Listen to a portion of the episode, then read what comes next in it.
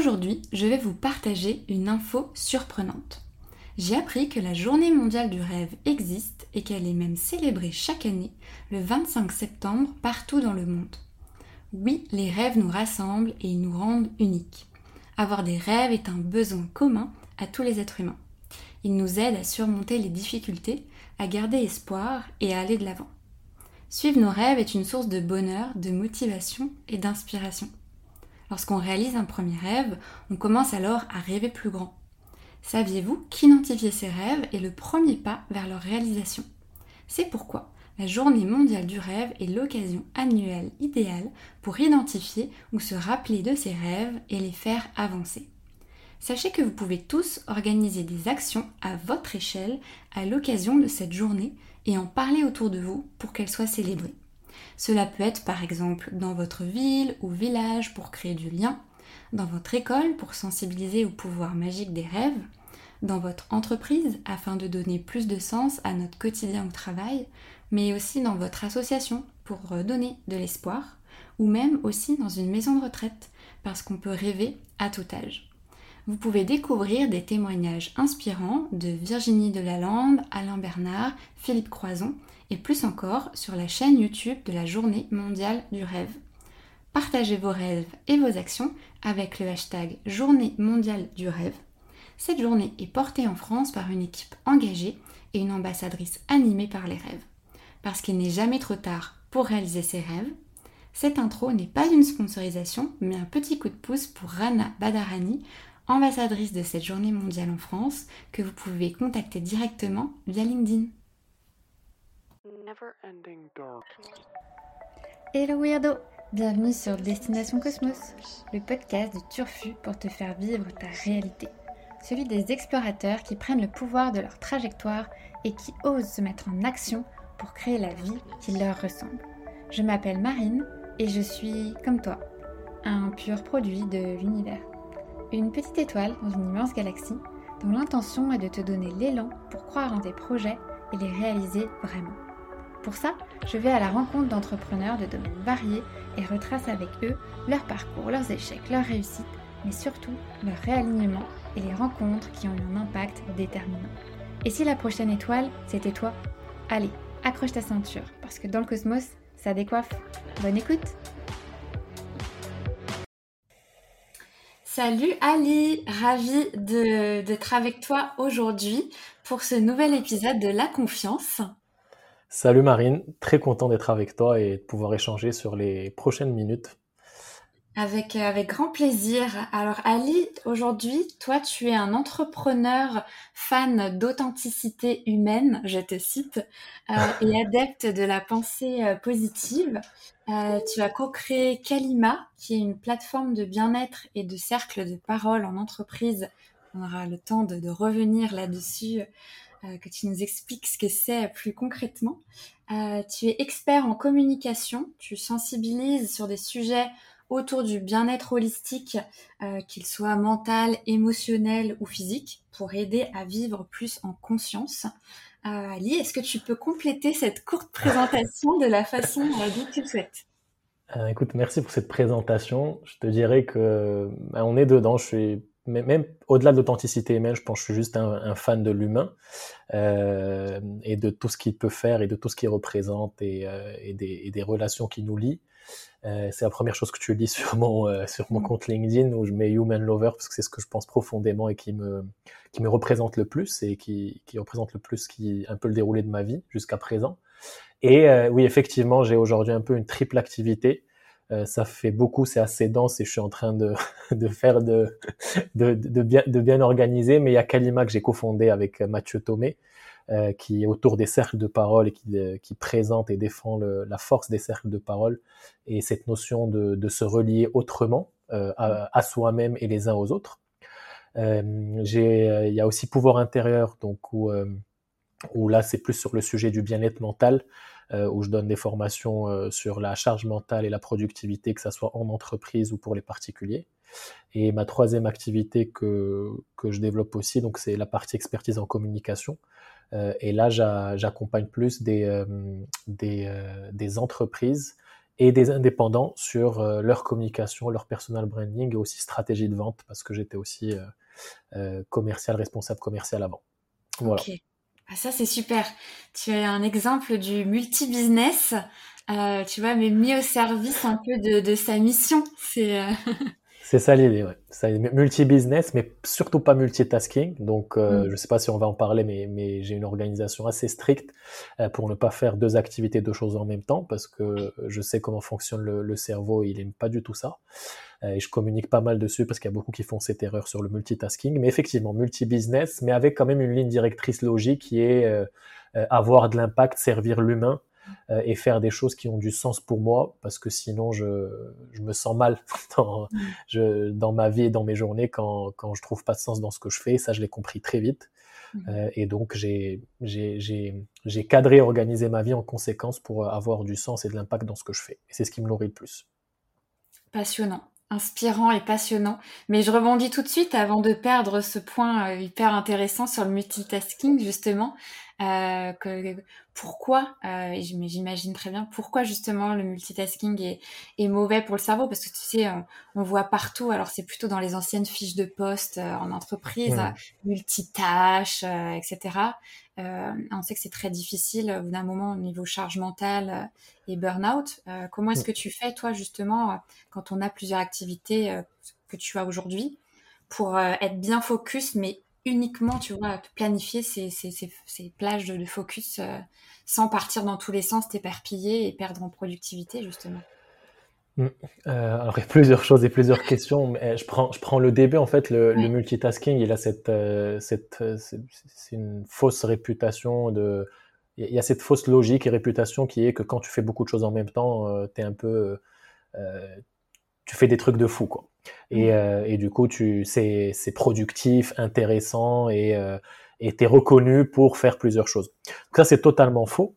Euh, parce que d'un point de vue neurosciences et cerveau, le cerveau n'aime pas ça. Donc euh, c'est, juste factuel. Le, le, si tu veux, quand tu, quand tu te concentres sur une tâche, euh, tu as des groupes de neurones euh, qui sont liés à ces tâches qui vont entrer, euh, qui vont entrer en jeu et en stimulation. Donc du coup, si tu ne, ne permets pas d'isoler euh, ces groupes de neurones liés à cette tâche ou à cette compétence, ben tu ne permets pas d'optimiser leur efficacité, notamment les liens et les connexions qui entre ces neurones et les circuits neuronaux. Euh, donc, que quand tu fais du multitasking, tu demandes à ton cerveau, tu, tu demandes d'exécuter plusieurs choses en même temps, donc d'activer plusieurs euh, circuits euh, neuronaux euh, qui sont pas forcément au même endroit, donc ça le fatigue. Mm. Tu penses faire beaucoup de choses et bien, sauf qu'en fait, tu fais rien de manière optimale. Et ça, donc ça, ça a été étudié, testé, vu et revu. Euh, il y a même tous des livres sur ces sujets. Moi, bon, je suis passionné par par ça, donc j'ai lu et j'explore et malgré tout ce que j'ai déjà lu, j'ai bien conscience que j'ai encore rien rien appris, qu'il reste tout à découvrir. Mais ça, c'est très clair. C'est donc c'est euh, c'est prouvé et, euh, et expliqué. Euh, donc à partir de là, ça ne veut pas dire que tu ne fais pas beaucoup de choses. Mm. C'est juste dans la manière dont tu les fais que, que, que ça se joue. Donc c'est une question d'organisation de ton temps, ta journée. Donc à partir du moment où moi j'ai compris ça, je me suis dit que je dois respecter euh, un peu le côté naturel et comment le cerveau fonctionne euh, pour me donner toutes mes chances, surtout que j'ai envie au final de faire beaucoup de choses. C'est juste que tu les fais pas en même temps. Euh, donc mm. concrètement, moi comment je fonctionne Déjà, je fonctionne par demi-journée sur les, les, trois activités. Ou tout, ouais, voilà, mes trois activités principales aujourd'hui. Donc ça veut dire la demi-journée du lundi, si elle est pour Kalima, il n'y a rien d'autre qui rentre en jeu à part Kalima et les, actions qui sont liées à Kalima. Euh, donc, tu ce premier, moi, j'ai ce premier niveau d'organisation. Et ensuite, au sein de Kalima, je ne vais pas euh, euh, répondre à mes mails pendant que je crée, euh, pendant que je crée un, un document dont j'ai besoin pour euh, les coachs et psychologues qu'on forme, euh, pendant que je check les réseaux sociaux pour voir si, si je dois donner des réponses ou, ou, faire des retours sur les réseaux sociaux. donc je vais compartimenter et moi c'est clairement des créneaux, genre mon agenda est mon, mon, meilleur ami et je suis hyper strict en fait. Si, si je note dans mon agenda une demi-heure sur traitement des emails, il y a ni ah ouais j'ai même pas parlé du, du téléphone mais c'est tout un sujet mais du coup il y a ni ah, clairement je coupe il y a ni téléphone ni euh, ouverture de, de LinkedIn sur l'ordi ni quoi que ce soit. Je suis en train de traiter les emails avec l'efficacité maximale répondre analyser mais ce qui est lié à l'email. Et donc derrière, je peux enchaîner sur une autre tâche. Il y a, je mets toujours une pause entre les deux tâches juste pour qu'il y ait un peu cette récupération cérébrale et j'enchaîne. Et j'enchaîne vraiment très bien en fait. Et ce qui est beau, comme comme dans le comme dans le dans le sport ou dans toutes les activités en fait, c'est que le cerveau, quand tu bah, quand tu, tu, joues son jeu et que tu respectes euh, ses besoins et comment il fait, comment la, nature a conçu notre cerveau, euh, ben il devient plus productif, plus performant et euh, ça peut donner des choses assez incroyables. Moi, je prends souvent l'exemple de l'écriture de posts sur LinkedIn. Je poste beaucoup. Alors, on a l'impression que je passe mon temps dessus, sauf que euh, si je fais 45 minutes ou une session de 45 minutes, une heure en méga focus pour écrire des posts LinkedIn, ben, je peux en écrire 7, euh, 10, même plus. Parfois, je, je, joue un peu le, le, le challenge mais déjà, tu vois, quand tu dis tu vas écrire 7-10 posts en une heure, alors ils sont pas totalement complets. Je, je vais faire de la relecture après, peaufiner pour que vraiment pour sublimer le poste. Mais j'ai la grande base qui est faite et donc forcément ça donne euh, euh ça donne des, euh, des facilités. Euh, après, bon, il y a de la pratique et un entraînement, mais je te donne cet exemple pour que ça soit pour que ça soit parlant. Et ouais, donc le téléphone, comme j'en ai parlé juste pour pour pour quand même le citer parce que c'est un des grands, un des grands mots et, et, et un peu danger dont on clairement. Hmm. C'est la tentation et la, la non-concentration. Et donc, si tu veux vraiment faire du mal à ton cerveau, lance tes emails en même temps, euh, traite un sujet que tu penses traiter qui est important, analytique ou d'écriture, et en même temps check un peu ton téléphone s'il y a des notifications. Et là, tu penses que tu fais du multitasking et que tu gères, mais en fait, tu gères rien du tout. Euh, ton efficacité, elle est tout sauf optimale et tu fatigues ton cerveau, ce qui va augmenter justement euh, au cours de la journée et surtout en cumulé au fil du, temps, euh, ça va augmenter énormément la charge mentale. Après, c'est moins drôle parce que tu rentres sur du, de la fatigue intellectuelle, du surmenage, etc. etc. C'est super intéressant. Tu mets le doigt sur un vrai problème, euh, le problème de ma journée d'hier, par exemple. Mais tu sais, c'est le problème de beaucoup de. Avant, on parlait de slasher, de beaucoup d'indépendants. Euh, quand tu bah, as plusieurs activités complémentaires ou parfois totalement différentes, cette sensation d'être sur tous les fronts. Et même pas forcément quand on est indépendant, je peux, même pour des salariés en entreprise, tu as, ce profil de personnes, tu sais, euh, qui, qui, qui, brassent tout le temps du vent. T'as l'impression qu'ils sont toujours occupés, mais en fait, ils font rien. mais c'est parce que ce que tu soulignes là, en fait, euh, à, à très juste titre, quoi, de l'importance de vraiment se faire des focus de plage de travail. Et euh, le type de la demi-journée, je pense que c'est hyper, euh, hyper utile à appliquer. Mm. Ouais, le type de la demi-journée et le type de, le type de, ne laissez pas les choses au hasard en fait. Si, si s'il n'y a pas des créneaux clairs précis, que ça soit en demi-journée ou pas en demi-journée, mais s'il n'y a pas des créneaux clairs dans votre agenda et que vous les respectez pas, euh, vous laissez les choses au hasard parce que vous savez, vous avez pas en fait le, temps, personne ne peut le contrôler. Ça va très très très vite et je pense qu'on est d'accord pour dire que surtout quand tu veux faire beaucoup de choses, que le temps passe trop vite dans la journée, dans la semaine. Donc si tu laisses les choses et qui nous échappent complètement, si tu laisses les choses au hasard et qu'il n'y a pas une sorte de, euh, de, de mesure claire de tes créneaux, de là où tu as travaillé, ce que tu as fait et en combien de temps et respecter ces créneaux-là, ben tu laisses les choses, euh, tu laisses les choses au hasard et ça se cumule et tu rentres dans du multitasking et t'as pas de suivi de ce qui a été fait ou pas fait.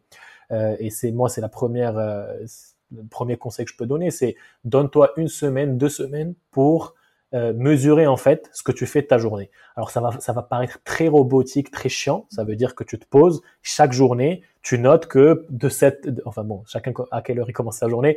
On va dire de 9h à 10h, tu as fait telle chose. Tu as fait une pause de 10h à 10h30. Ensuite 10h30 midi, tu as fait telle chose, mais c'est passé trop vite parce que en fait tu voulais ta ta ta ta.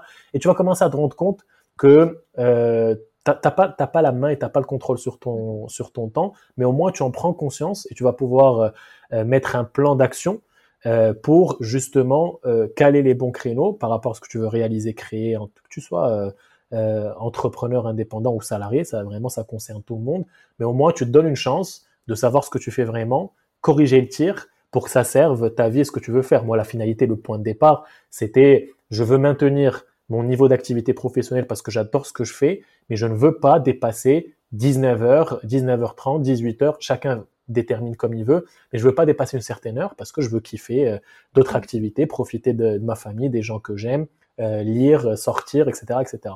Euh, si t'as pas une mesure précise et, et, et concrète que tu peux suivre, ça va aller dans tous les sens et tu vas te sentir gagné au bout d'un moment. Oui, c'est ça. reprendre le pouvoir de son agenda. Bon, on est directement allé sur une autre thématique, mais le sujet me passionnait trop et était trop important pour euh, pour le laisser filer et revenir euh, plus tard après. On serait jamais revenu de, dessus. Donc, Merci Moi, je te suis. voilà, merci pour non, non, pour pour ce partage sur ce sujet qui qui, qui, qui est un sujet, je pense, qui parlera à beaucoup beaucoup de personnes. pour revenir sur ton parcours et ton cheminement, qu'est-ce qui t'a mené à créer Kalima? Et qu'est-ce que c'est que Kalima, justement? Euh, Écoute, ce qui m'a amené à, créer Kalima, euh, et c'est en, fait la même réponse de ce qui m'a amené à faire tout ce que je fais aujourd'hui et, d'avoir pris cette direction, euh, qui est celle de, l'humain, du, bien-être, de se relier autrement, comme je t'ai dit. c'est une prise de conscience où, donc moi je suis passé entrepreneur fin 2019. Euh, tu sais ce qui s'est passé en mars 2020. et donc en mars 2020, euh, j'avais fondé à ce moment-là et je, et je pilotais deux entreprises, une en Amérique latine et une en France. Et euh, de mars à mai, donc en deux mois, de mars à mai 2020, je perds tout. Euh, à cause slash grâce au Covid. À cause parce que c'est jamais agréable de, de, de, de, tout perdre et de quand tu entreprends et, et que tu t'es lancé grâce parce que ça m'a permis de me rendre compte à quel point je voulais être entrepreneur et euh, à quel point je faisais fausse route parce que les, les, les entreprises que j'avais que j'avais fondées à ce moment-là et sur lesquelles je travaillais n'étaient pas forcément euh, en adéquation, en alignement avec ce que je veux créer dans le monde et ce qui me motive, transcende profondément. profondément. Et du coup, avec avec les, les confinements, la période Covid, surtout l'année 2020, j'ai eu droit à beaucoup, beaucoup, beaucoup de tests, d'épreuves et de d'introspection qui m'ont amené à me dire ok c'est très clair je veux être entrepreneur et je veux devenir un, un, un, meilleur un plus grand entrepreneur que, que là ce, ce, que je suis. Donc je vais je vais investir et, avancer dans ça. Et je veux que ça serve les autres. Je veux sentir que euh, je fais du bien. Je veux sentir que je sers euh, euh, mes proches ceux que je connais moins et euh, le, le, monde slash l'humanité. Et en toute, en toute humilité, hein, je dis pas je fais des trucs de fou, euh, mais, mais c'est la vision que j'ai, c'est mon why. Euh, parce qu'au final, ça, ça part vraiment d'un besoin égoïste qui est de, ça me fait du bien, de faire du bien et de sentir que j'ai euh, positif sur la vie des gens. Voilà. Donc en plus, comme ça sert aux autres et que moi ça me fait du bien, ben c'est très bien. Ça, je, je, peux accorder mon temps et mon énergie à ça. Mm. C'est bon pour tout le monde, win-win. Euh, et là, écoute, concours de circonstances, euh, en mars 2020, toujours dans cette même période, euh, je commence à faire pour la première fois des cercles de parole avec euh, mon très bon ami Mathieu Thomé, qui lui en faisait déjà depuis 9-10 ans à ce moment-là, euh, avec que j'ai connu que j'ai connu dans, dans la startup dans laquelle on était avant tous les deux. On a travaillé ensemble et on a adoré travailler ensemble. On est devenus amis très très vite, malgré notre différence d'âge et on aligné sur énormément de choses. Et euh, on a toujours, on, on savait qu'on voulait retravailler ensemble après avoir quitté tous les deux euh, la, notre, la boîte où on était.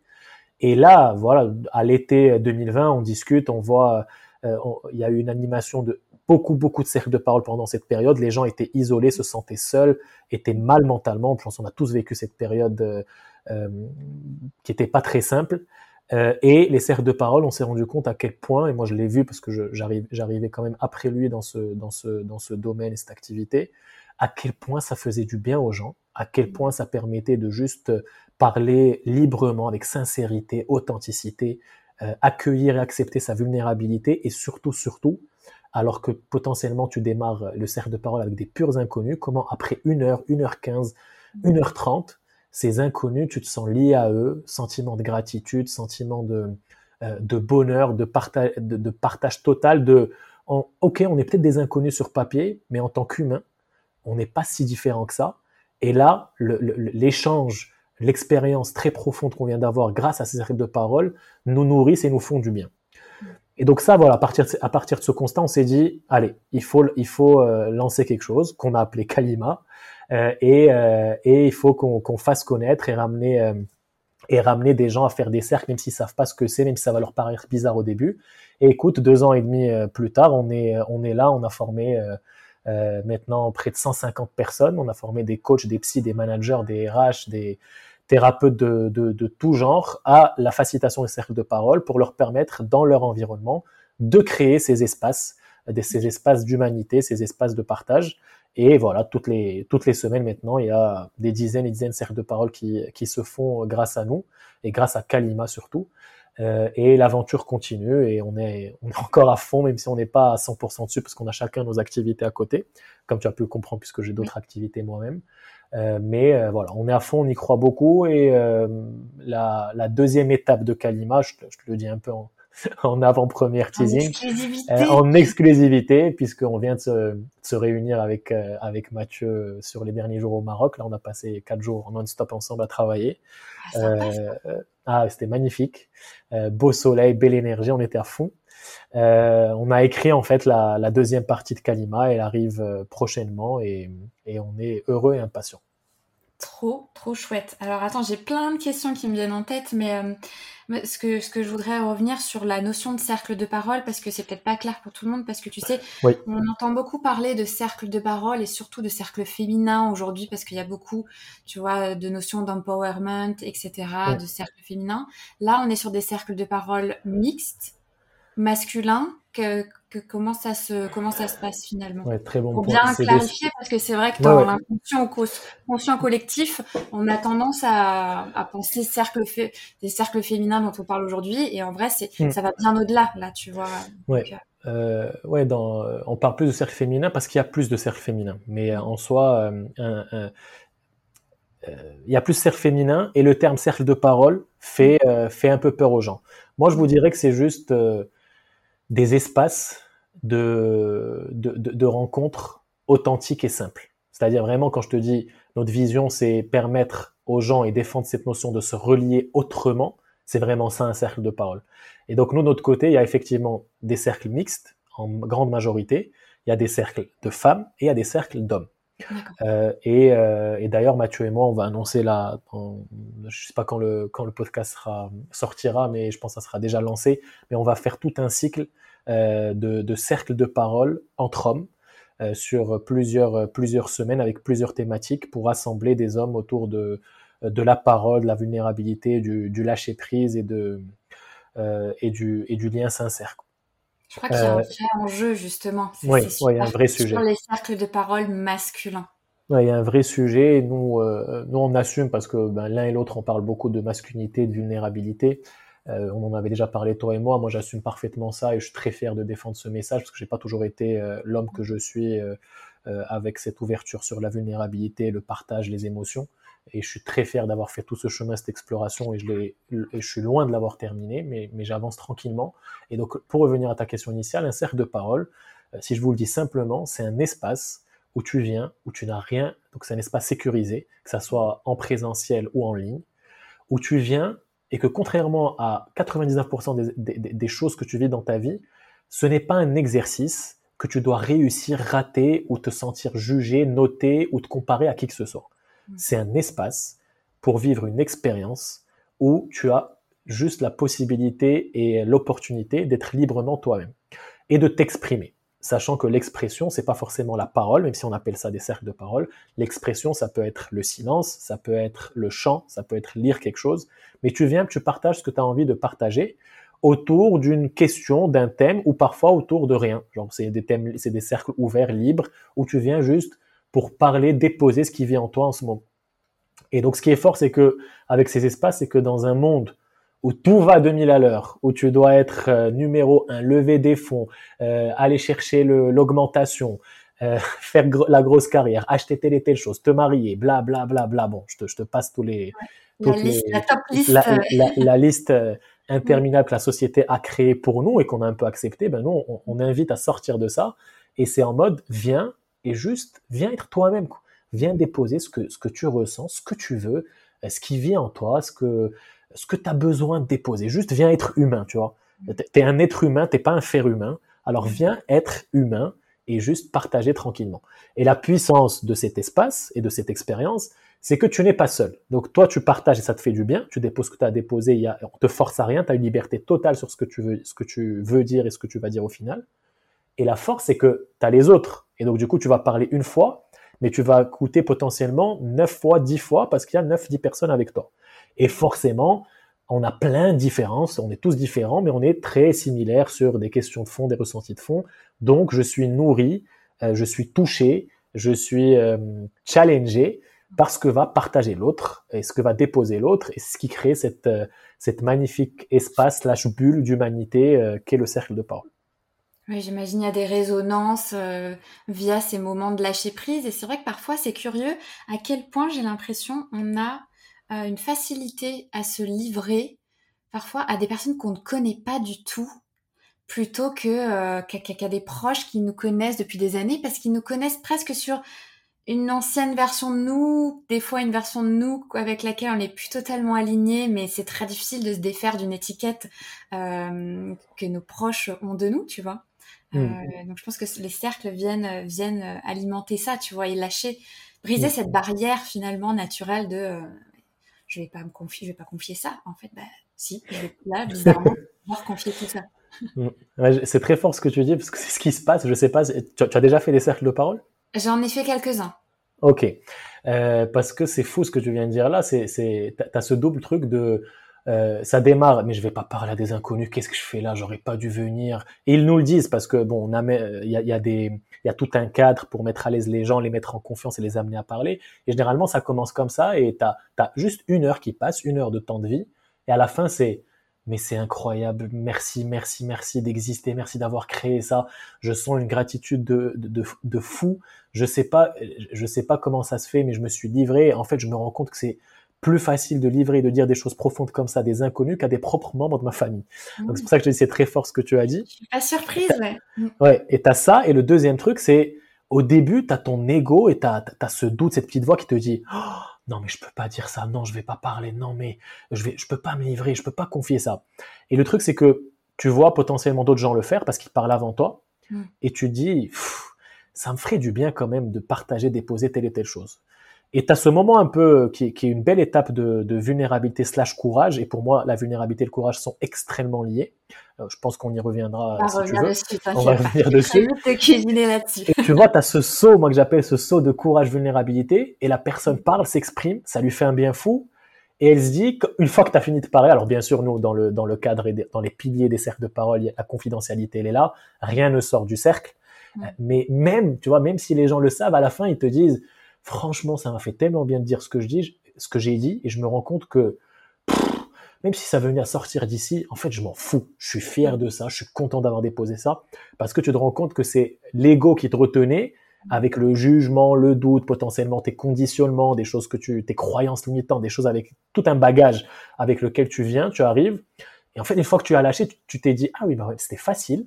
Ça c'était pas si facile, mais là, j'ai l'impression que je peux le faire et je l'ai fait. Ça m'a fait du bien. Et franchement, c'est pas la fin du monde. C'est très bien. Je, je, me sens, je me sens apaisé et, et, et, je lâche prise. Je lâche prise sur ça. Quoi. Ah non, mais ça, je, je, ressens ça parce que je trouve qu'il y a un parallèle avec le podcast. Il y a, des, tu vois, des pareil, des fois, tu as des, personnes qui se livrent en podcast, euh, tu as des résonances. Puis rien que le fait d'avoir par effet miroir des résonances d'histoires de personnes que tu, connais pas et t'écoutes un podcast et tu dis, ah, ça me parle tellement, ça libère, tu vois. Donc, euh, c'est pour ça que je trouvais que ça, se rejoignait. Et, hum, et du coup, en entreprise, est-ce qu'il y a des thématiques euh, qui reviennent justement lors de ces cercles de parole, des thématiques. Hmm. Euh, les euh, patterns qui reviennent. Euh. Oui, c'est vrai que là, je parlais, tout à l'heure, je parlais avec, on est en tête plus le côté particulier et, les, la, plupart des cercles qu'on fait, mais en entreprise, tu as beaucoup le sujet de, de communication qui revient, mmh. le sujet de cohésion d'équipe. Là, en ce moment, beaucoup, beaucoup l'égalité le, des l'égalité de, de, genre et le leadership. Et, et après, bon, ça varie il n'y a pas juste des, c'est pas des thèmes qu'on fixe nous parce que quand, quand il y a des cercles en entreprise, tu, tu prends le temps d'échanger avec le, avec la personne qui t'a, qui, qui t'a, qui t'a contacté pour les cercles. Donc c'est souvent euh, RH, DRH ou potentiellement un manager. Et euh, tu prends le temps en fait de, ben, forcément de, de voir quelle est le, la situation de l'entreprise, quel est le besoin, quels sont les sujets qui leur feraient du bien, qu'est-ce qui se passe pour eux en ce moment. Et nous, avec notre expertise, expérience, on peut euh, orienter, indiquer tel ou tel sujet. Euh, qui fera du bien aux, euh, qui fera du bien aux, euh, aux collaborateurs.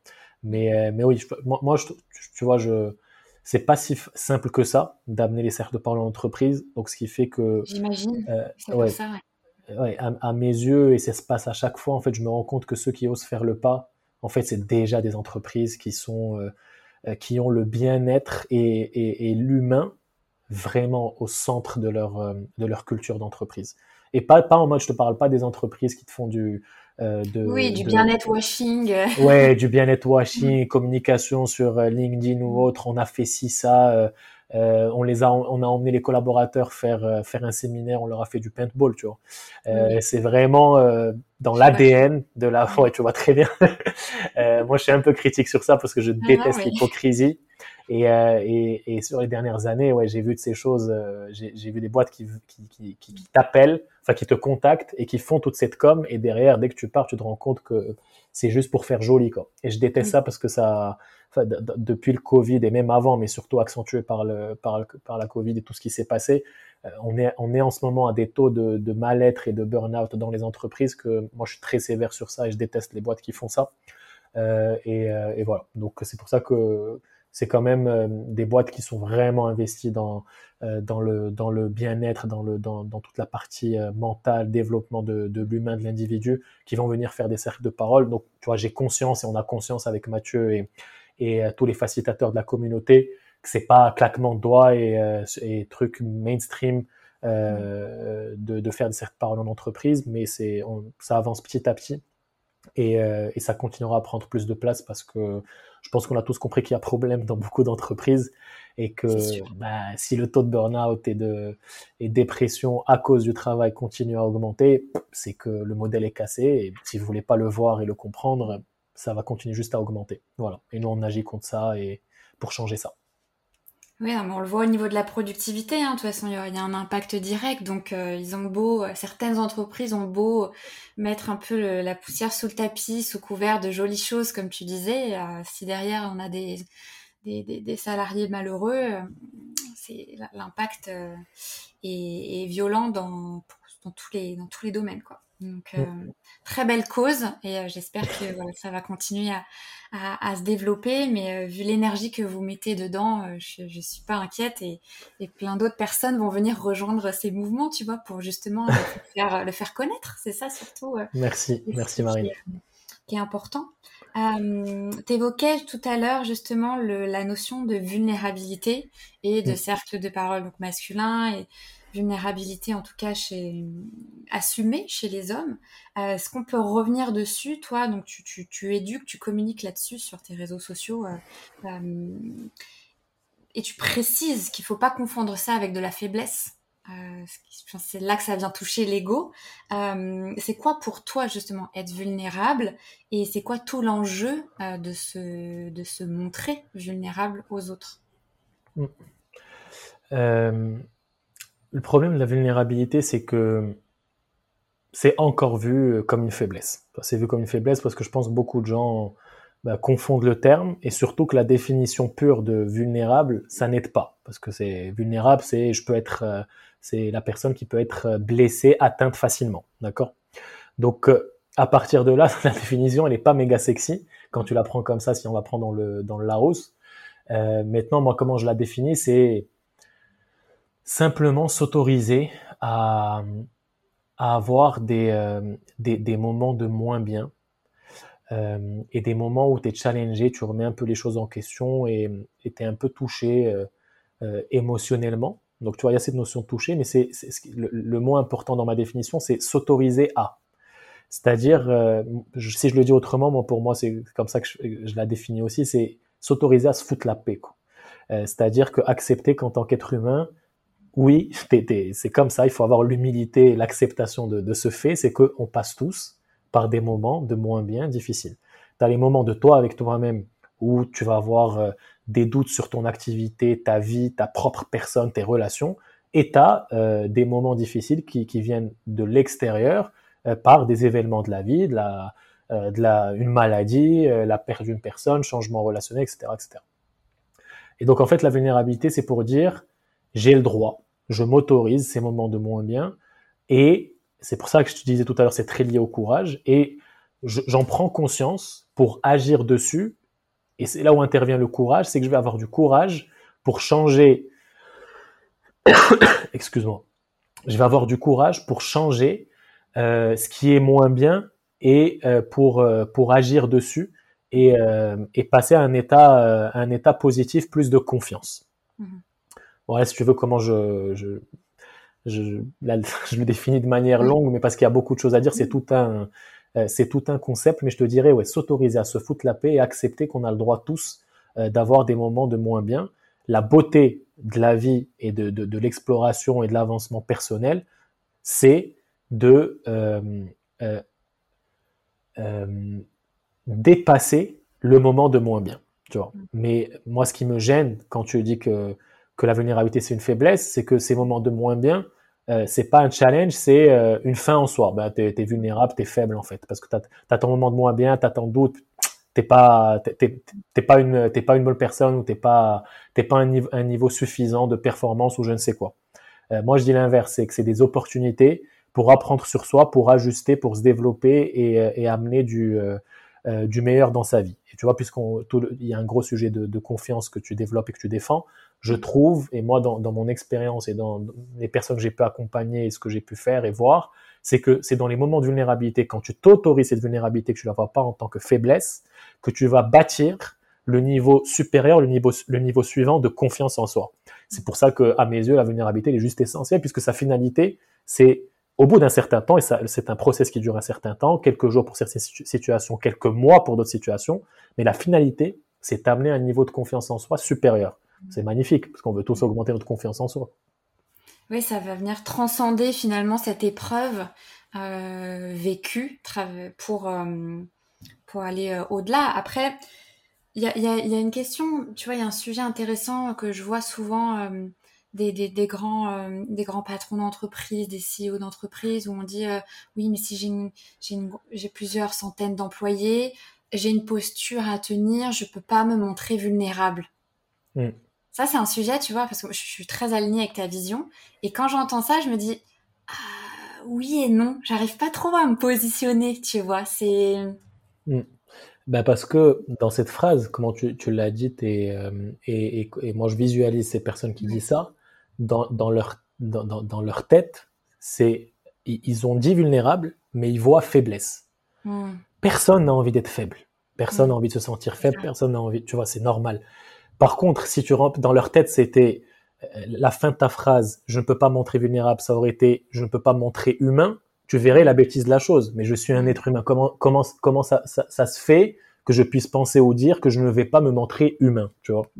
Euh, et, euh, et ça, je trouve qu'il y a un livre qui, qui le présente très bien et qui euh qui met ça en avant pour pour le management. Moi que j'ai lu parce qu'à un moment dans la boîte d'avant, j'ai dû passer manager très très vite et ça a été un peu un choc parce que euh, je suis passé manager et manager d'une équipe de sept personnes d'un coup, c'était trop dense. et euh, ouais, c'était c'est intense et, et j'adore l'humain. Je voulais pas me rater. Je me suis dit ok donc tu vas vivre un sprint, mais tu dois te former, accélérer. Donc, je suis parti lire des livres et celui, je pense, qui, euh, qui explique le mieux cette posture qui autorise à la fois euh, la vulnérabilité tout en montrant le bon leadership et en, et, en maintenant le, euh, le, le, bon respect, le bon avancement pour toute l'équipe. C'est un livre qui s'appelle Radical Candor. Ah, euh, ouais, je vais pas me rappeler de, de, de qui l'a écrit comme d'habitude. Ouais, c'est Radical Candor et donc du coup, tu vois, dans le mot tout est, dans, dans le titre tout est dit. Euh, il y a de la, il y a tout ce côté euh, euh, candeur, vulnérabilité, humanité, d'être juste humain, présent pour l'équipe, mais aussi d'être radical dans la définition des, des objectifs, dans la motivation de, des groupes, dans le suivi, dans le feedback euh, très très honnête et transparent. C'est-à-dire que bien sûr, il faut avoir du tact dans un feedback quand, quand tu es manager, mais tu ne peux pas te permettre de ne pas dire les choses quand ça va pas et quand la personne ne va pas dans la bonne direction parce que ça ne sert ni la personne qui doit progresser, ni l'entreprise qui, euh, qui va subir forcément euh, des mauvaises performances derrière. Et ce livre explique hyper bien ce, euh, ce concept et à mes yeux, cette bonne posture, même pas de management, cette bonne posture de leadership. moi, je préfère beaucoup le mot leadership que management. J'aime bien, j'aime bien ces, concepts et ces notions, et je trouve que ça rejoint aussi le, la notion d'assertivité, euh, qui montre qu'on peut totalement, tu vois, maintenir ses positions, les défendre, tout en ayant ce côté humain et, bienveillant, sans être, tu vois, justement, en étant un leader et pas en étant un manager qui vient juste euh, avec ce côté hiérarchie. Et, et, mm. tu vois, toi, justement, tu t'es tu as eu le bon sens à l'époque de te dire euh, je peux pas me rater, les, les, les enjeux sont trop conséquents euh, en passant manager, euh, je vais m'éduquer, me former, etc. Ce qui n'est pas le cas de tout le monde aujourd'hui et qui fait que bah il y a forcément des fois des, des problèmes managériaux en entreprise aussi. Donc c'est important de montrer que ça va te poser aussi les bonnes questions et quand il y a de l'humain en jeu en fait euh, voilà certes les chiffres c'est important mais l'humain aussi euh, en jeu euh, c'est une ressource qu'on oublie alors que pourtant mm. c'est la ressource principale quoi ben voilà, c'est même pas aussi, c'est principalement l'humain parce que ben, c'est l'humain qui va aller chercher ses chiffres et ses, performances. Donc si l'humain n'est pas au bon endroit, même si là il y a tout un, tout un sujet, toute une actualité sur l'intelligence artificielle, ça restera l'humain qui pilote. Euh, donc, euh, si, l'humain n'est pas au bon, au bon niveau de bien-être, euh, il y a peu de chances. Tu vois, c'est juste, franchement, c'est juste du bon sens. Je suis mal mentalement, émotionnellement, potentiellement physiquement, parce qu'il y a des manifestations physiques qui viennent de mon mal-être émotionnel mental. Comment tu veux penser une, seule, seconde qu'une personne qui est dans le mal-être va être au top de son niveau de ce qu'elle peut produire euh, intellectuellement et professionnellement. Tu vois. Et, euh, et c'est triste, mais oui, c'est évident qu'il y a des lacunes des, lacunes énormes sur le sujet du management parce qu'il n'y a pas de, euh, il n'y a pas énormément de formation axée sur l'humain et le relationnel. Tu vois. C'est pour ça que les cercles de parole ça aide et qu'il y a besoin de changer les choses dans l'entreprise. Moi, j'ai eu de la chance parce que j'ai lu, euh, pour la petite histoire, euh, moi, mon manager à ce moment-là, c'était Mathieu, donc mon, qui est devenu mon associé après, et qui était très orienté déjà sur l'humain, la parole, la vulnérabilité. Donc, je me suis formé, je suis un bosseur, donc je suis parti chercher les livres, j'en avais besoin. Lui, il m'a hyper bien euh, soutenu, aidé dans ce passage-là. Et j'ai un côté, effectivement, je pense depuis toujours, très empathique et, je pense que c'est une grosse qualité pour un leader manager. Et ce qui fait que ce mix m'a permis de euh, d'être au d'être au juste niveau pour les gens que j'ai managés. Mais euh, là, je suis pas en train de dire que moi j'ai fait un truc de fou, mais c'est surtout pour dire que les gens qui n'ont pas cette formation, cet accompagnement, euh, il faut aussi voir que c'est difficile de devenir du jour au lendemain manager qui, qui, qui, qui, gère et qui lead euh, d'autres êtres humains si t'as pas été formé pour ça parce que c'est c'est tout un art. Il y a la, chose la plus difficile, c'est de gérer des humains euh, parce que euh, c'est, complexe. Voilà, on est tous, on a tous notre complexité. Alors qu'en plus, quand tu rentres dans une notion d'équipe, les uns avec les autres, la complexité, ben, elle augmente. Et si t'es pas prêt pour ça, ton management va, va pas être au, va pas être au, bon niveau, c'est sûr. Je, non, non, je, je, te rejoins, je te rejoins là-dessus et en plus, il y a des formations, il y a des formations en management aujourd'hui, mais des fois, c'est tellement euh, un peu bateau. Tu vois, c'est important de revenir au, concret, d'où tu parlais les cercles de parole. Tu vois, euh, bah, on se dit des formations pour ça finalement. Tu vois, c'est d'expérimenter, de vivre le cercle de parole, la facilitation à des cercles qui fait qu'on développe aussi des compétences. Parce que des fois, les formations au management, on te met ça en grand nom, mais faut voir ce qu'il y a aussi derrière, tu vois. Mm. Je, vais te, dire. Ouais, pardon, je t'ai coupé, Marie. Pardon, non, je voulais enchaîner, mais si tu voulais continuer. juste, je vais finir juste sur un point. Ma trame est pour ça, mais vas-y. Je te laisse enchaîner. Je vais juste te dire une prise de conscience très forte qu'il y a à chaque fois qu'on fait des cercles de parole en entreprise, c'est qu'au bout du troisième ou troisième cercle qu'on anime, tu as l'ensemble des collaborateurs qui, quand ils parlent dans le cercle, disent euh, juste mille merci pour ces cercles. Je me rendais pas compte à quel point mes collègues, les autres personnes qui sont des humains avec moi, euh, vivent en fait des difficultés et vivent ce qui et vivent ce qu'ils sont en train de vivre parce que tu sais jamais ce qui se passe dans la vie euh, aussi personnelle à l'intérieur des individus qui travaillent avec toi tous les jours et qui généralement masquent leur mal-être. En fait, quand ils le montrent, c'est que c'est déjà trop tard, ils ont craqué, tu vois. Parce que l'entreprise n'est pas au bon niveau côté humain. Et moi, je trouve ça fou, cette prise de conscience qui est partagée par tous, tous, tous, tous dans le cercle, qui est, mais et, tu, et tu les sens qui comprennent ce que c'est la vraie empathie et slash compassion c'est pas la même chose mais les deux sont, sont très sont très bien. Et tu sens qu'ils vivent ce moment de je viens de me rendre compte en fait que ben, c'est des humains comme moi au-delà d'être des professionnels travailleurs managers etc et qu'ils vivent euh, des choses pas simples et je le prends pas en compte et maintenant grâce à ces cercles je vais commencer à le prendre en compte. Et ça c'est un big shift pour une entreprise parce que l'humain se met à la place de l'humain, et là, ok, tu peux créer de très belles choses entre ces humains et créer de la richesse, de la valeur et de la plus de créativité, plus de performance derrière. Non, c'est fou. Oui, oui, parce que tu vois, pourtant, on a beau avoir des outils de communication, des visios avec les collègues, les managers, ou, même quand tu es sur place en entreprise, euh, c'est deux minutes de euh, t'as passé un bon week-end, ça va et tout, mais en fait, il n'y a pas de substance, tu vois, c'est c'est presque stérile, tu vois. Et après, hop, on enchaîne. Alors, les KPIs, le, la tout doux, le truc et tout. Clairement. Et, voilà, tu vois. Donc, euh, très, très juste euh, de, la puissance que peuvent amener euh, ces cercles. tout à l'heure, tu as évoqué les épreuves de la vie. Et justement, toi, comment est-ce que tu as fait pour, pour garder confiance en toi, mais aussi confiance en la vie, malgré bah, les épreuves et ces, des périodes difficiles que tu as, pu, euh, que as pu vivre euh, je, prends juste le temps pour bien, bien répondre.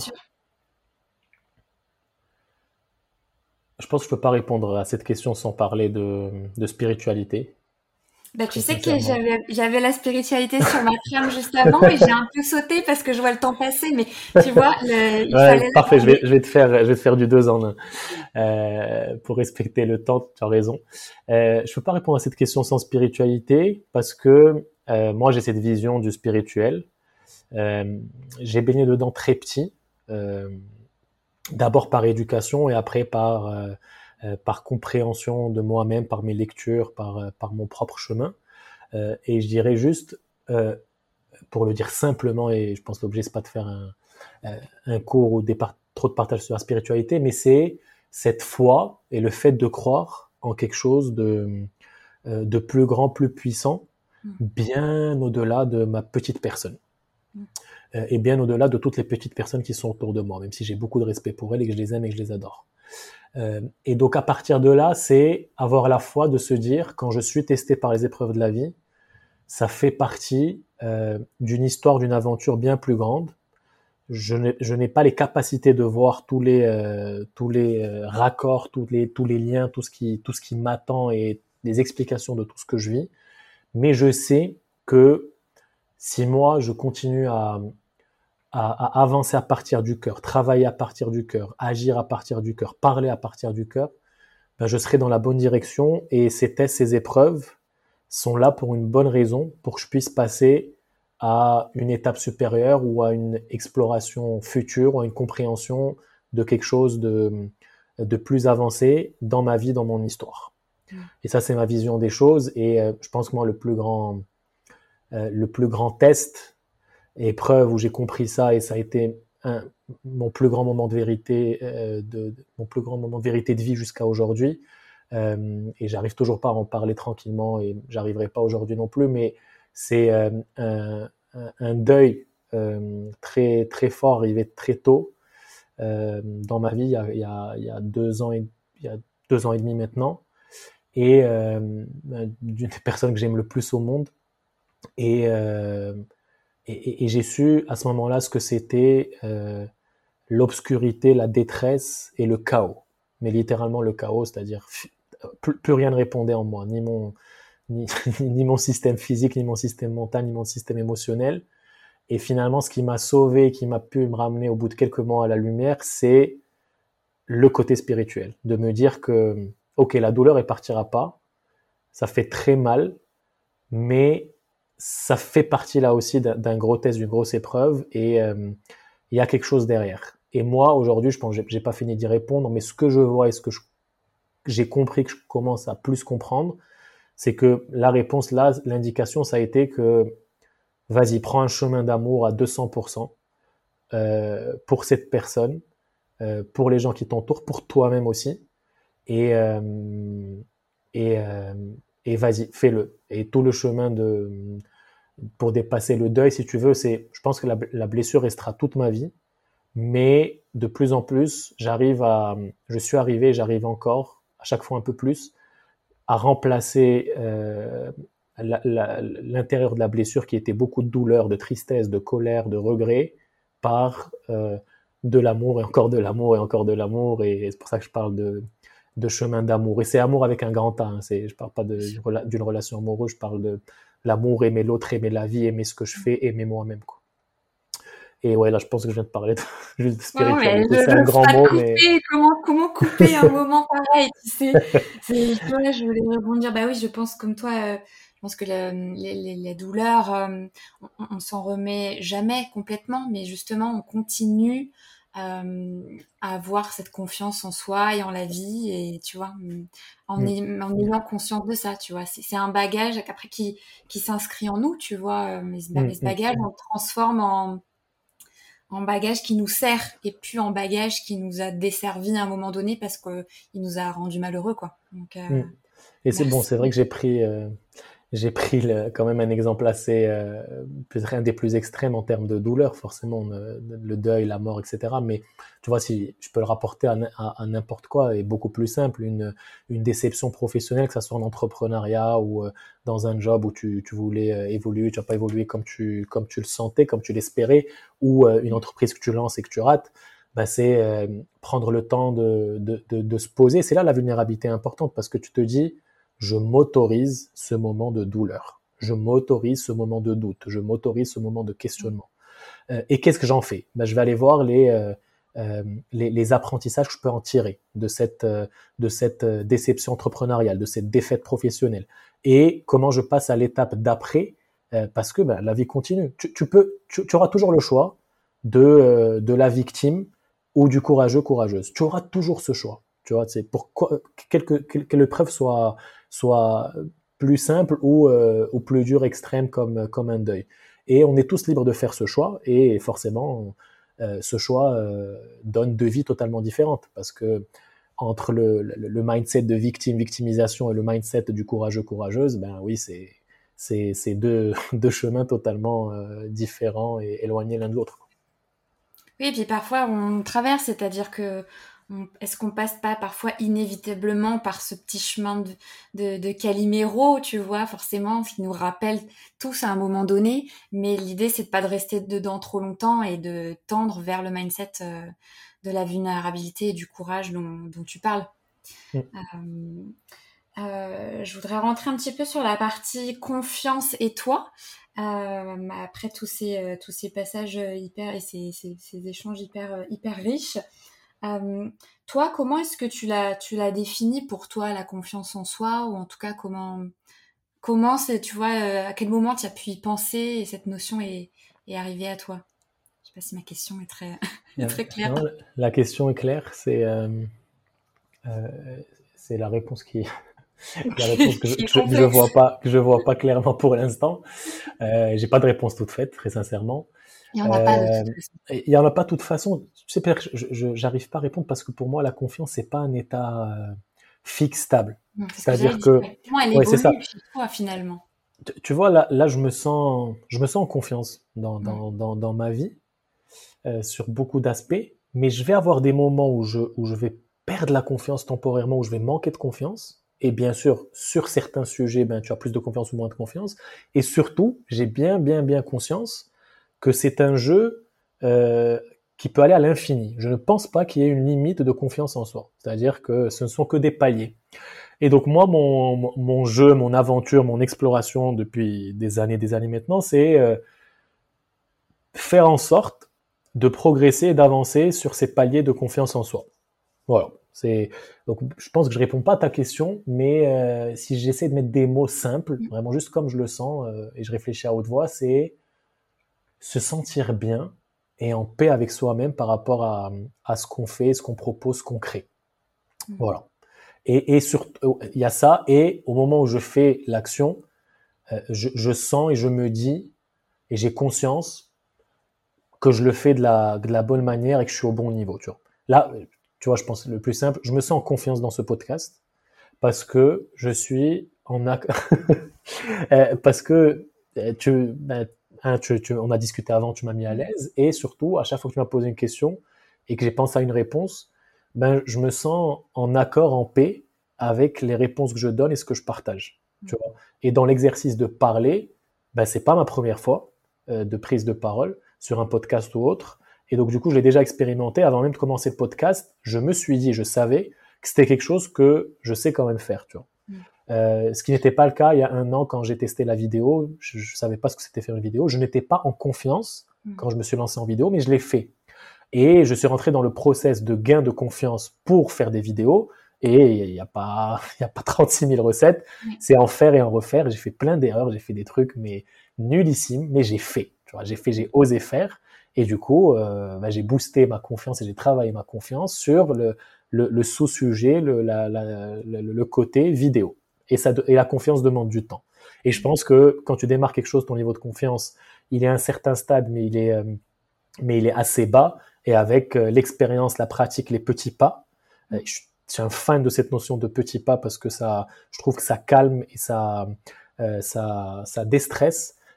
faire des petits pas pour augmenter la confiance en soi jusqu'à un moment être un super niveau de confiance en soi pour l'action, la compétence, la tâche que tu veux. Oui, ça renvoie à cette fameuse notion d'action qu'on partage, euh, partageait même ce matin sans le savoir l'un et l'autre, euh, tu vois. Mais, euh, mais oui, c'est ça. Tu n'avais pas confiance pour les vidéos, et puis t'en fais, et puis l'expérience, l'expérience ensuite amène à cette à cet état de confiance sur ce point-là, et puis ça amène d'autres d'autres d'autres sujets. Euh, est-ce qu'il euh, y a des, personnes, des rencontres euh, ou même des, outils aujourd'hui qui t'aident à développer cette confiance de manière générale? Hmm.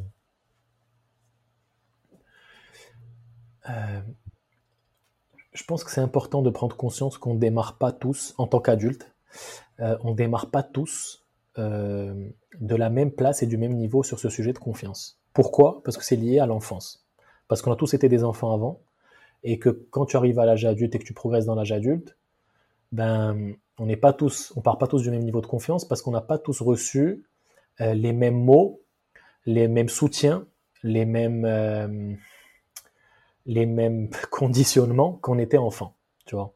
Euh, et là, je pense à, ma nièce, enfin la fille de ma cousine, mais bon, comme je la considère comme ma soeur, ben, je, je la considère comme ma nièce. Tu vois, toute petite, elle a, elle a même pas 5 ans, et elle arrête pas de répéter euh, Je suis la plus belle des princesses. Elle le dit, elle le répète. Elle le dit à l'école, elle le dit à la maison. Et ce qui est fort, parce que là, quand même, ouais, moi aussi j'adore. Je peux passer des heures avec elle. Il euh, y a personne dans la famille, dans ses parents, jamais ils cassent ça, jamais. Genre, ils boussent ça. Moi, quand même, le dit, mais je rentre avec elle dans, dans des tripes, euh, mm. la plus grande et plus belle des princesses. Mm.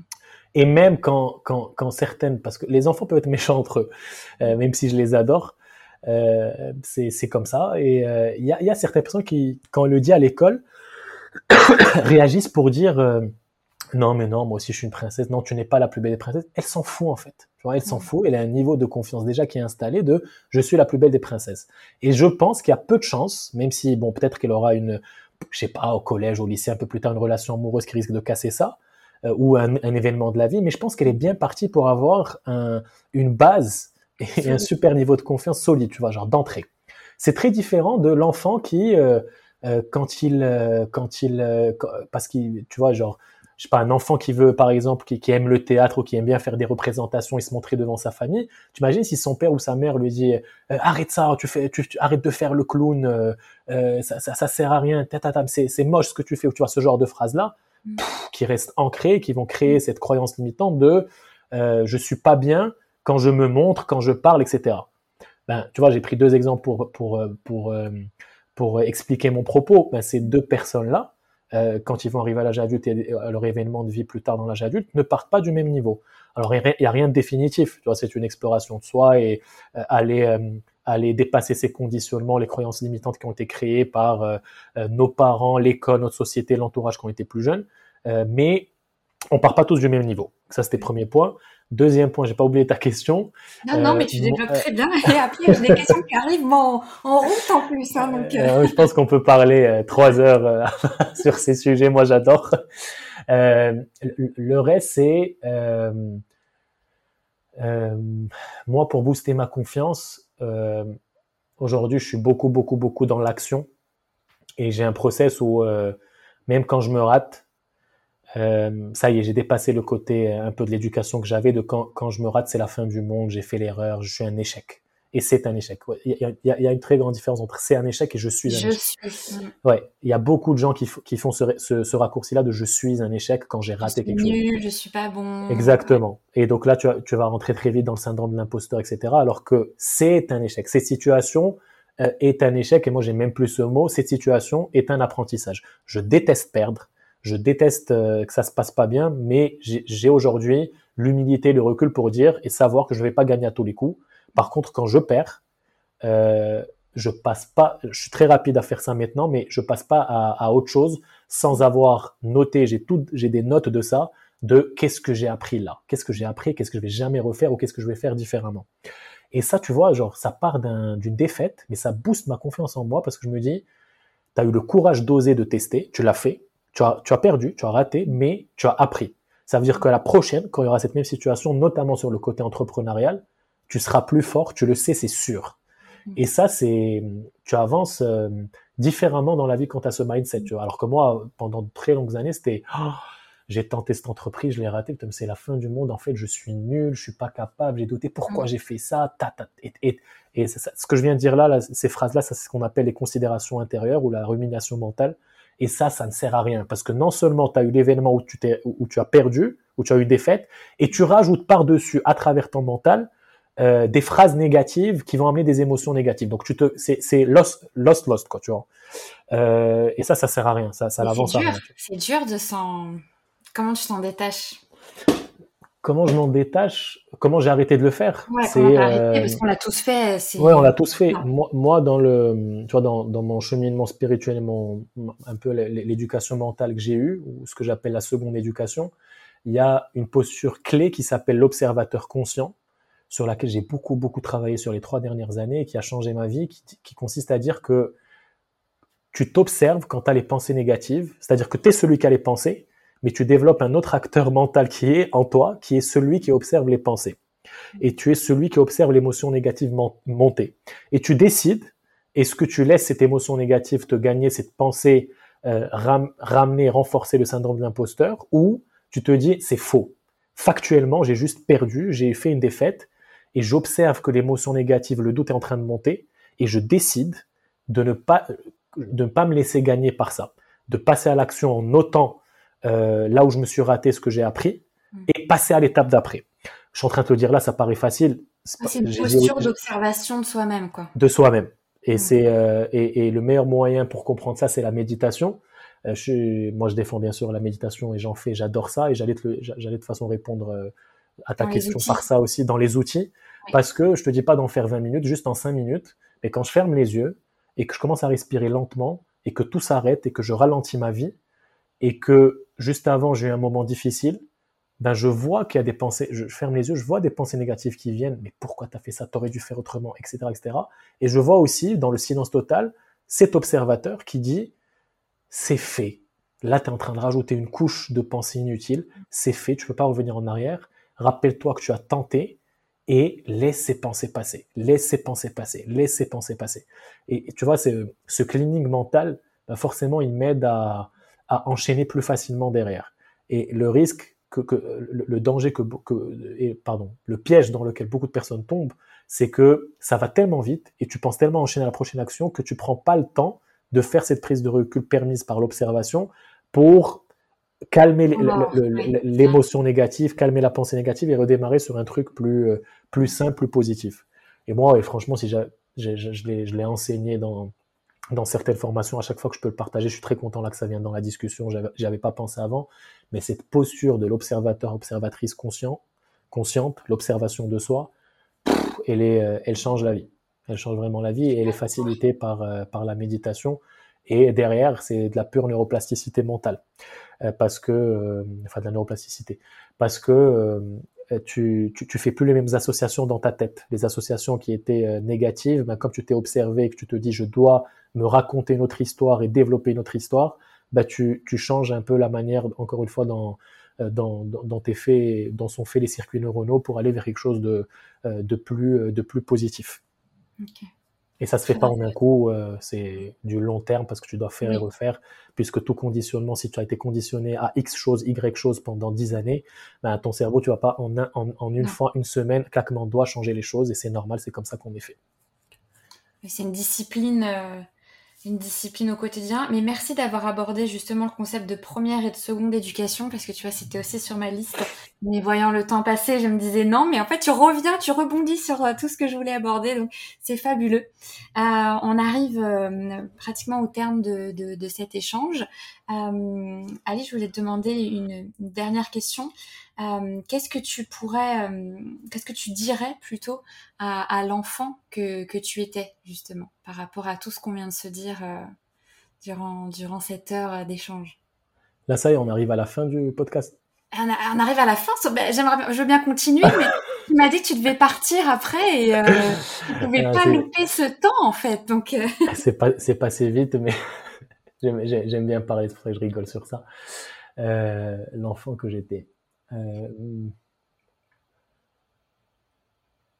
il allait pas très bien l'enfant que j'étais pendant un long moment. Donc je dirais d'abord euh, euh, ça va bien se passer. Je dirais ça, ça, va bien se passer. C'est pas facile en ce moment. Tu es un peu dans la souffrance, mais tout va bien se passer. Tu es une belle personne, ne l'oublie pas. Et, euh, euh, crois en tes rêves. Crois en tes rêves, crois que tu peux être acteur du changement, crois que, euh, que tu peux aider les gens, servir les gens, que tu peux être, continuer à être une belle personne et, et, et pas très confiant, tu vois, donc je dirais la confiance va venir petit à petit de plus en plus. Quoi. Bon, on pourrait lui dire plein d'autres choses, mais je lui dirais ça déjà. Elle va se développer. Mais... Exactement.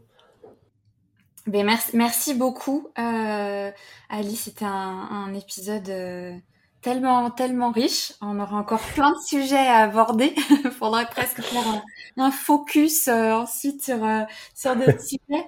Euh, est-ce que, où est-ce qu'on peut te suivre, te contacter? Voilà, si, euh, voilà, si les personnes qui ont écouté veulent, veulent te suivre davantage, suivre l'aventure de Kalima aussi, etc.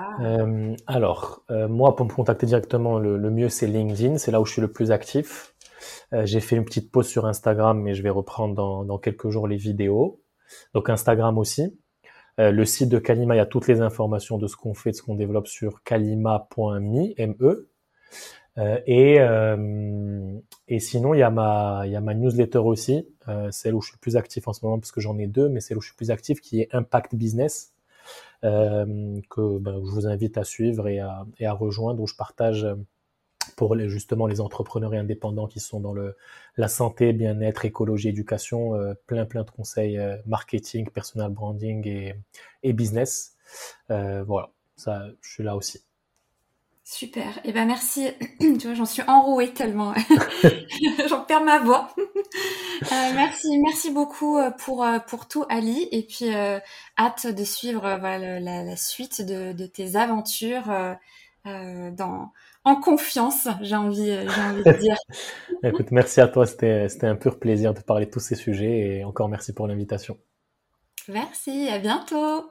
À bientôt. Merci beaucoup d'avoir écouté cet épisode. Si tu veux soutenir gratuitement le podcast Destination Cosmos, tu peux faire plein de petites actions à grand impact. T'y abonner en activant la cloche sur ton app de podcast préféré pour être averti des prochains épisodes me suivre sur le compte Instagram destinationcosmos.podcast ou sur LinkedIn en cherchant Marine Lejeune. Tu peux aussi me repartager en story sur les réseaux sociaux, ça fait toujours plaisir parce que c'est grâce à toi que Destination Cosmos peut continuer à rayonner et à se développer. Et enfin, si cet épisode t'a plu, tu peux aussi aller lui mettre 5 étoiles sur Apple Podcast ou Spotify. Le Graal ultime, c'est de m'écrire une évaluation. Tu sais, ce truc qu'on fait rarement parce qu'on pense que les autres vont le faire à notre place. Non seulement c'est bon pour ton karma, mais surtout ça fait plaisir à l'algorithme des plateformes, contribue à développer ma visibilité et puis ça me donne beaucoup de force. Entre nous, c'est quoi deux minutes à l'échelle de l'univers? Allez, je te dis à bientôt dans le cosmos pour un prochain voyage.